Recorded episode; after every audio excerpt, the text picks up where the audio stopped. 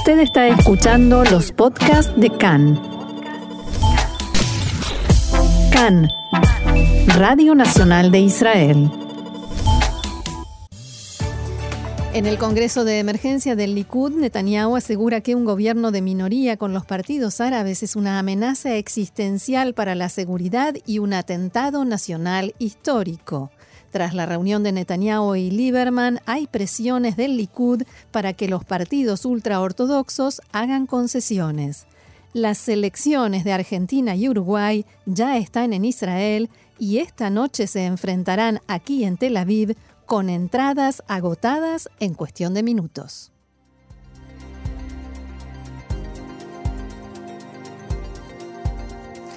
Vamos entonces al desarrollo de la información que comienza con política.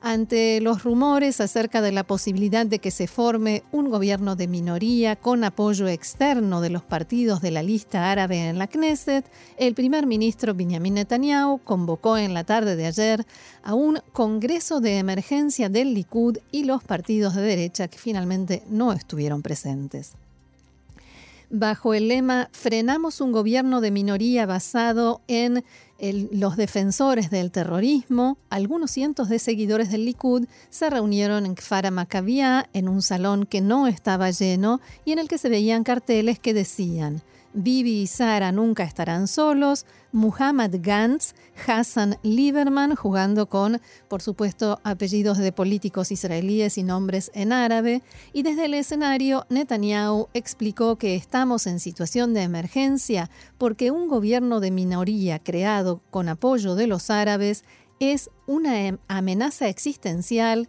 para el Estado de Israel.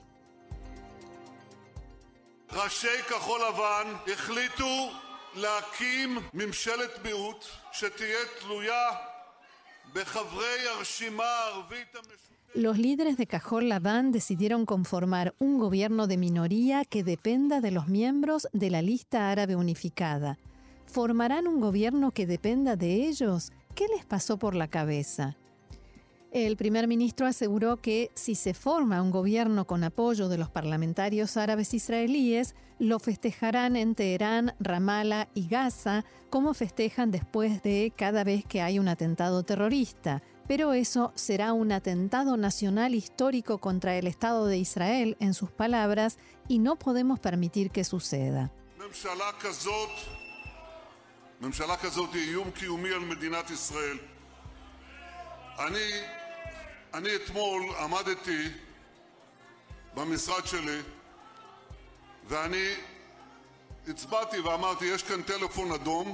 Un gobierno como ese es una amenaza existencial contra el Estado de Israel. Ayer estaba en mi oficina y señalé y dije, aquí está el teléfono rojo. Imaginen, y eso sucede casi cada noche, el teléfono suena. Imaginen una situación. תארו לכם מצב, ראש הממשלה מקבל טלפון, אומרים לו, ראש הממשלה צריך עכשיו, מיידית, לתקוף שתי מטרות. ואז ראש הממשלה בממשלת מיעוט כזאת יגיד, רק רגע, רק רגע, אני צריך להרים טלפון. El primer ministro recibe un llamado telefónico y le dicen, ahora, de inmediato, hay que atacar dos objetivos. Entonces, el primer ministro en un gobierno de minoría así diría, un momento, tengo que hacer un llamado. Y llama y dice, señor Aymanode, dos objetivos, ¿está bien? ¿No? ¿Uno está bien? Nada. Pero promete que no derribará el gobierno. También Ahmad Tibi promete. Esto por los dos líderes de la lista árabe unida.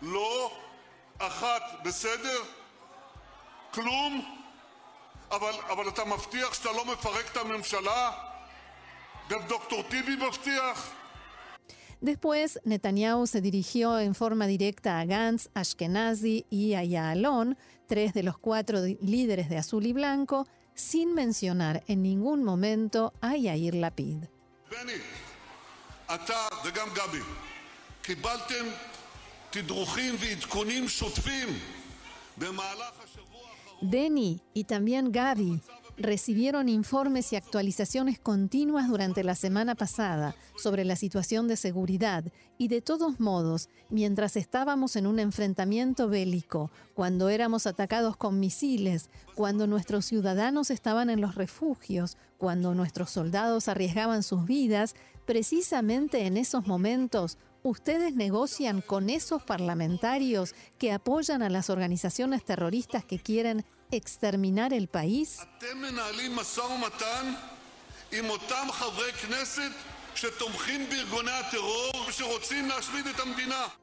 Quien tampoco fue mencionado en este discurso fue a Víctor Lieberman, hasta hace unas horas nada más, objeto de fuertes críticas por parte de Netanyahu. Poco antes de este Congreso de emergencia, Netanyahu y Lieberman estuvieron reunidos durante casi una hora y dialogaron sobre las posibilidades de formar un gobierno de unidad nacional.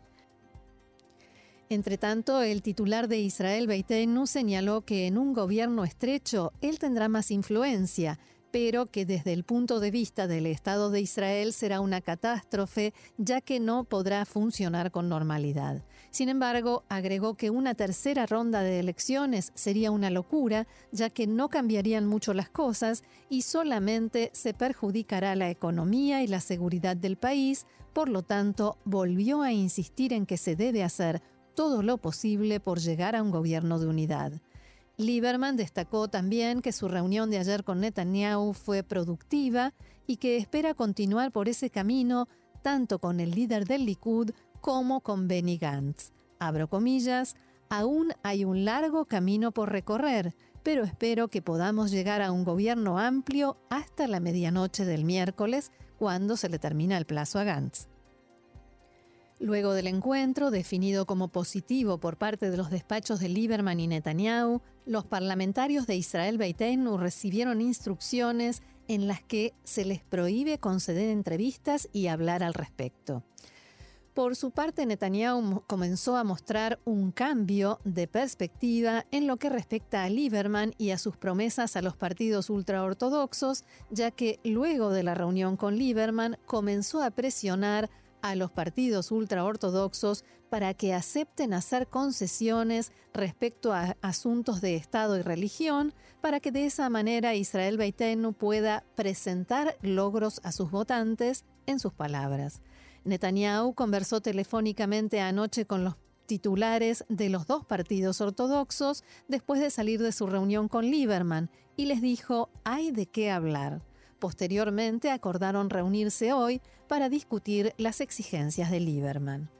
Previamente, Lieberman se había reunido con Benny Gantz y la dirigencia de Azul y Blanco y poco después hicieron público un comunicado en el que anunciaban que habían avanzado considerablemente en la definición de líneas básicas para un gobierno conjunto y que están muy cerca de firmar un acuerdo formal. Se supo también que el equipo negociador de Azul y Blanco aceptó la mayor parte de las exigencias de Israel Beitenu relativas a Estado y religión, entre las que se encuentran la ley de enrolamiento para ultraortodoxos, la repartición del muro de los lamentos para las diferentes corrientes del judaísmo, la cancelación de la ley de almacenes para que puedan abrirse en Shabbat y facilidades para el reconocimiento de las conversiones al judaísmo por parte del Estado. Además, pudo saberse que Rivlin instó a Gantz durante la reunión que tuvieron el sábado por la noche en la Casa Presidencial a no formar un gobierno en minoría con el apoyo de la lista árabe unificada, insistiendo en que la única solución es un gobierno de unidad. Rivlin aclaró que su postura contra un gobierno en minoría no viene de su oposición a la cooperación con los árabes, sino porque piensa que un gobierno así no podría funcionar. Volviendo al Congreso de Emergencia y el discurso de Netanyahu, las reacciones no se hicieron esperar. Desde el Partido Azul y Blanco difundieron un comunicado que indicaba, para los habitantes del sur no hubo ningún Congreso de emergencia, tampoco para los enfermos que están tirados en los pasillos de los hospitales, ni los ancianos o las personas con discapacidad. Como siempre, Netanyahu se preocupa por Netanyahu. Por su parte, Yair Lapid aseguró, si Netanyahu está tan histérico por la idea de un gobierno de minoría, que venga y forme con nosotros un gobierno de unidad, que se separe de su bloque ortodoxo mesiánico, que acepte ser segundo en la rotación y en 48 horas hay un gobierno de unidad económico, social, que trabaje para los ciudadanos de Israel. Ese fue nuestro objetivo desde el primer día. El único problema es que Netanyahu decidió, por consejo de sus abogados, que va a elecciones y hace todo para que eso suceda. También en la lista árabe unificada criticaron el discurso del primer ministro. El titular de la lista escribió en Twitter, No habrá una carretera Binyamin en el futuro o una secundaria Netanyahu. Él selló esta noche su legado como delincuente, amargo, que no sabe perder, que solo sabe atacar, ofender e instigar contra la gente a la que se supone que debe servir, el pueblo. Todos nosotros, los árabes y nuestros compatriotas judíos, suspiraremos aliviados el día que se vaya y seguiremos luchando por la paz, la igualdad, la democracia y la justicia social escribió Ayman Ode. Varios legisladores árabes señalaron también que están recibiendo amenazas y todo tipo de insultos basados en los dichos del primer ministro. La legisladora Aida Tuma Suleiman aseguró que las consecuencias de esta instigación podrían ser graves y añadió que su partido presentó una denuncia policial por instigación ante el discurso de ayer de Netanyahu. Uno de los líderes de la lista árabe unificada, Ahmad Tibi, denunció haber sido amenazado mientras que en los últimos días comenzaron a circular en las redes fotos editadas en las que se puede ver a Tibi con el uniforme de la Jihad Islámica, haciendo alusión a su condena en la Knesset contra los ataques de Tzal a uno de los líderes de la organización terrorista y su posterior discusión con Netanyahu al respecto. En cuanto a las negociaciones de coalición, Aida Tuma Suleiman sostuvo que hasta el momento nadie de azul y blanco se comunicó con el Partido Árabe para conformar un gobierno en minoría. Por su parte, el titular de Meretz, Nitzan Orovich, afirmó que no quiere que haya un gobierno de unidad entre azul y blanco y el Likud, ya que el primer ministro llamó a los parlamentarios de la lista árabe unificada traidores y enemigos.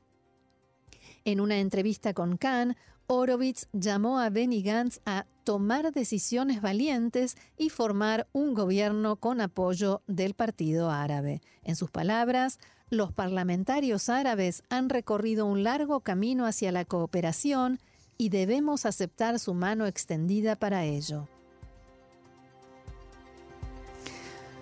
Otro asunto. Por instrucción del asesor letrado del gobierno, Abihai Mandelblit, se realizaron en los últimos días nuevas revisiones del material de evidencia en la llamada causa 4000, en la que se acusa a Benjamin Netanyahu de favorecer, mediante legislación y regulación comercial, a la empresa Bezek para recibir una cobertura más favorable en el sitio de noticias de esta corporación llamado Walla.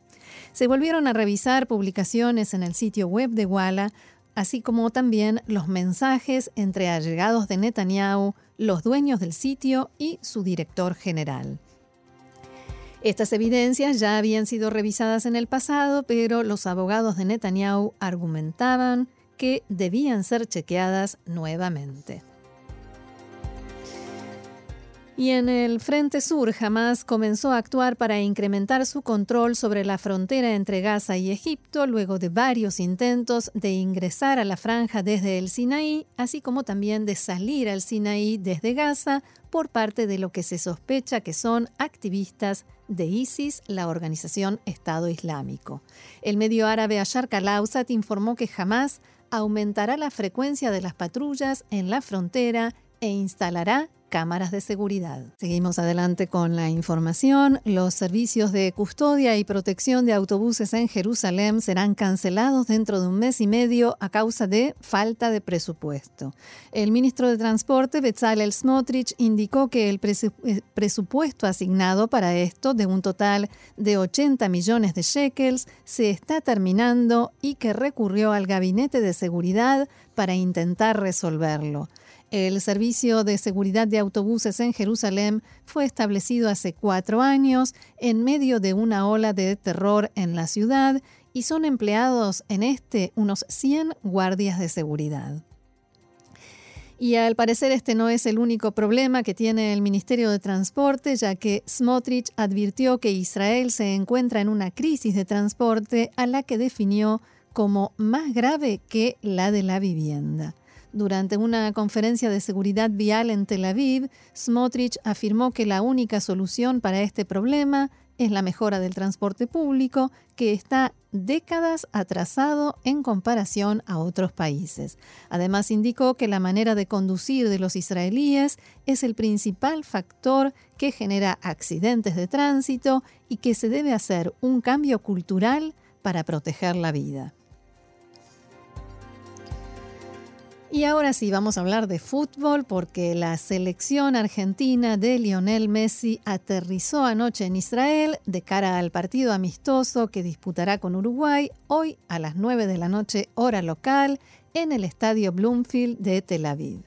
El, entrenador del equipo, Lionel Scaloni, destacó la cálida recepción por parte de los aficionados argentinos que se acercaron a darle la bienvenida a su selección y dijo estar feliz de llegar a Israel.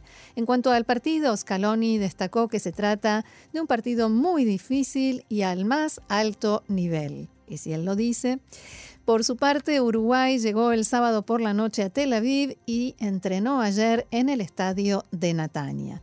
Cabe destacar que ambas selecciones llegan a jugar en Tel Aviv con todas sus estrellas y los 45.000 fanáticos que agotaron muy rápidamente las entradas podrán disfrutar de estrellas de primera categoría a nivel mundial, como por supuesto Messi, Suárez, Cavani y Agüero.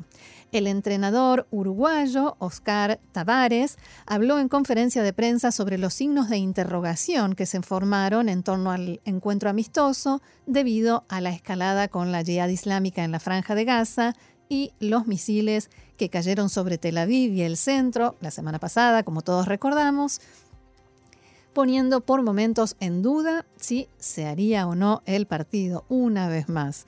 Sin embargo, afirmó que su selección quiere jugar y manifestó su alegría por estar en Israel. Nos llegan noticias de todos lados, preocupación de los familiares desde Montevideo. Fueron momentos muy, muy incómodos, pero por suerte creo que tomamos las medidas adecuadas. Lo que nosotros queremos es jugar. Me siento contento de estar por primera vez en este, en este país